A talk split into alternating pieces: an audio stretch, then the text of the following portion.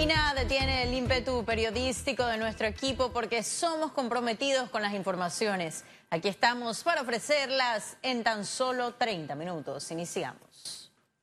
Este lunes, Olmedo Arrocha, magistrado de la Corte Suprema de Justicia, quien funge como fiscal del caso que se le sigue al diputado Arquesio Arias, informó que la audiencia de imputación complementaria se realizará el próximo viernes a las 2 de la tarde. Nosotros tenemos un mes de estar investigando esta, uh, estos hechos. Eh, y en un mes nosotros eh, nos sentimos satisfechos de haber avanzado lo suficiente eh, para estar en capacidad de haber solicitado una audiencia de imputación. También tengo que informarles que mi despacho como fiscal ha tomado, eh, ha, solicitado al Pleno de la Corte Suprema de Justicia una audiencia con fines de solicitar medidas cautelares con relación a esta investigación. Nosotros podemos pedir cualquiera de las medidas cautelares que están en el artículo 224 del Código Procesal Penal. La única que no puedo pedir es la separación de sus funciones como diputado.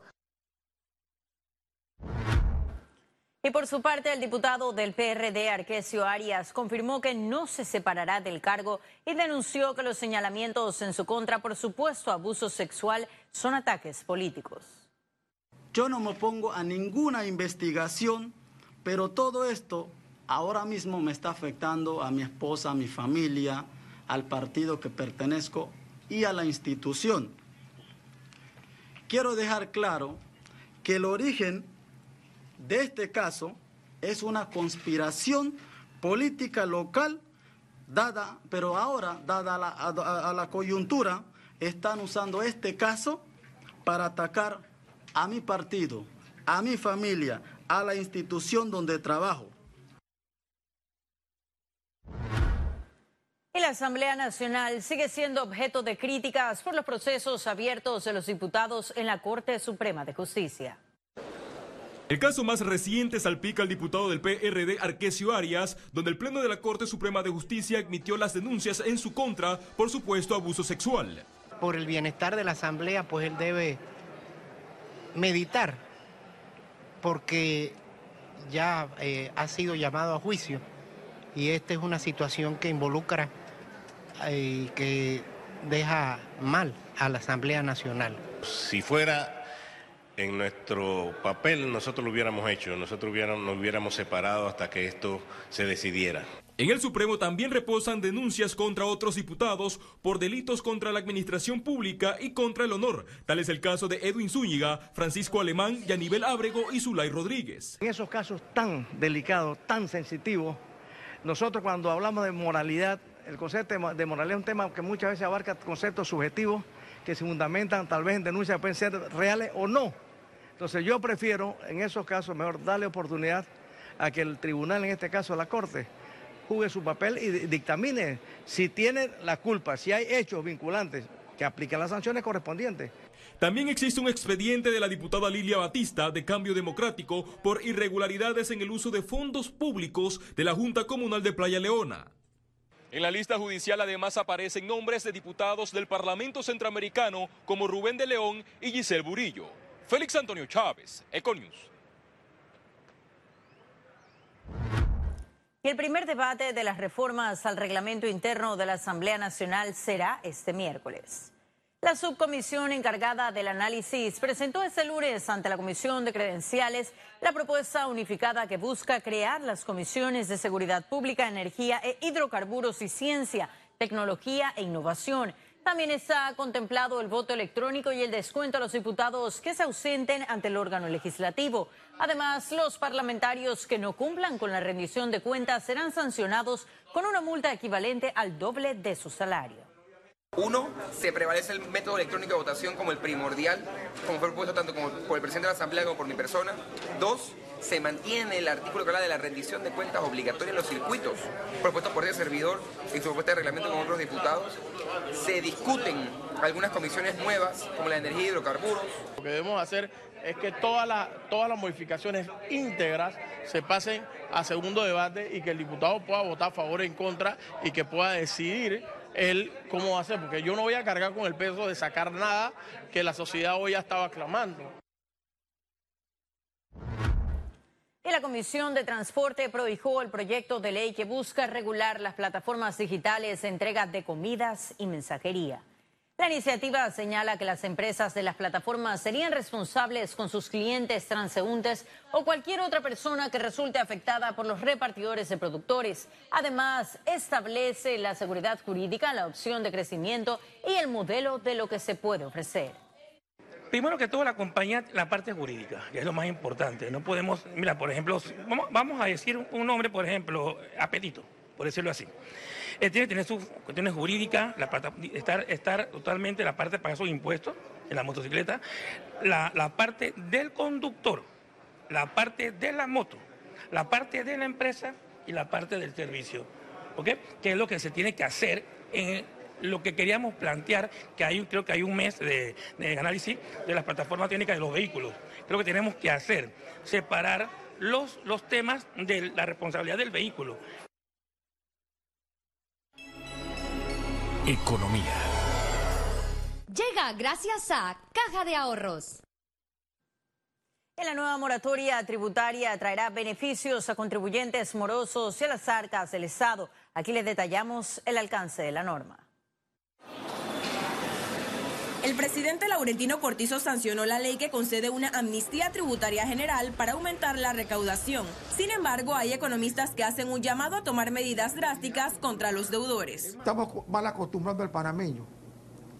No tienen disciplina, no tenemos disciplina fiscal. A nadie le gusta pagar impuestos, pero los impuestos son necesarios. Porque sin impuestos no funcionaría el Estado. Yo soy de los que piensa que hay que tomar medidas drásticas. ¿Por qué no estás pagando acá? Te vamos a hacer a la empresa por un tiempo, hasta que tú pagues. ¿Por qué? Porque este es un relajo, todos los gobiernos tienen este problema.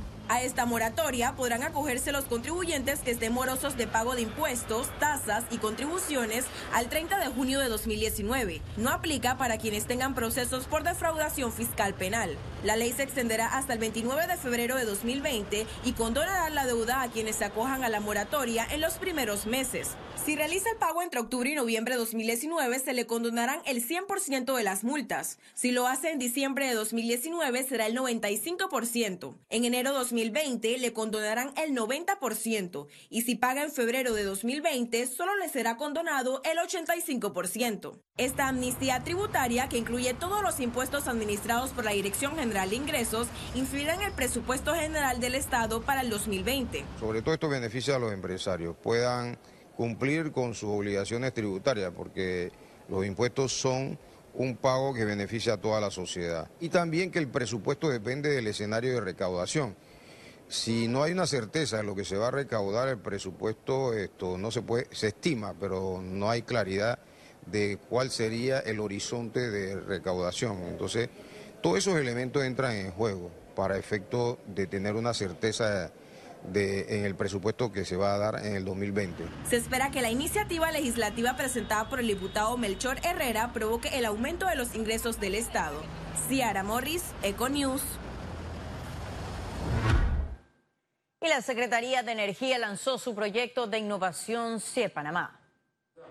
La Secretaría Nacional de Energía lanzó este lunes el Sistema de Información Energética Nacional. El principal objetivo es tener presente la innovación durante esa gestión gubernamental. El secretario de Energía, Jorge Rivera Staff, presentó este nuevo sistema y explicó que con esa herramienta serán accesibles los resultados a los actores del sector y a la vez será una plataforma de intercambio de información a nivel regional e internacional. Ese sistema armonizará la metodología de elaboración de balances de energía de acuerdo a las recomendaciones internacionales sobre estadísticas energéticas de las Naciones Unidas para que la información energética del país maneje conceptos estandarizados internacionalmente, fomentando así una comparabilidad a nivel regional y mundial.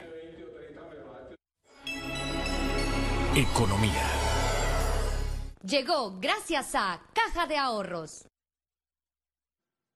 Y ahora sí ha llegado el momento de conocer un resumen de la jornada bursátil de este lunes 14 de octubre. Iniciamos. El Dow Jones cotizó en 26.787 con 36 puntos, baja en 0.11%. El IBEX 35 se situó en 9.246 con 50 puntos, un descenso de 0.29%. Mientras que la Bolsa de Valores de Panamá cotizó en 458 con 52 puntos, sube en 0.01%. Ahora veamos en detalle el volumen negociado en la Bolsa de Valores de Panamá.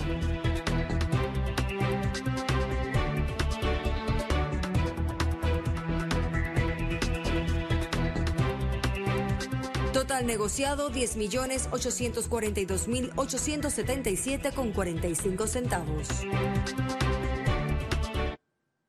Les informamos que ha descansado en la paz del Señor Don Stelio Sorsatos, padre del gerente general de Grupo Medcom Jorge Sorsatos. Su esposa, Bola de Sorsatos, hijos y nietos invitan a las honras fúnebres que se realizarán Mañana martes 15 de octubre a las 10 y media de la mañana en la Catedral Ortodoxa Griega de Panamá. Se agradece no enviar ofrendas florales. Pasa su alma. Y en breve estaremos de regreso con las notas internacionales. Pero recuerde, si no tiene oportunidad de vernos en pantalla, puede hacerlo en vivo desde su celular a través de una aplicación destinada a su comodidad y es Cable on the Go. Solo descárguela y listo. No se vayan, que en breve estaremos de regreso con mucho más de la emisión de hoy de Econius. Ya volvemos.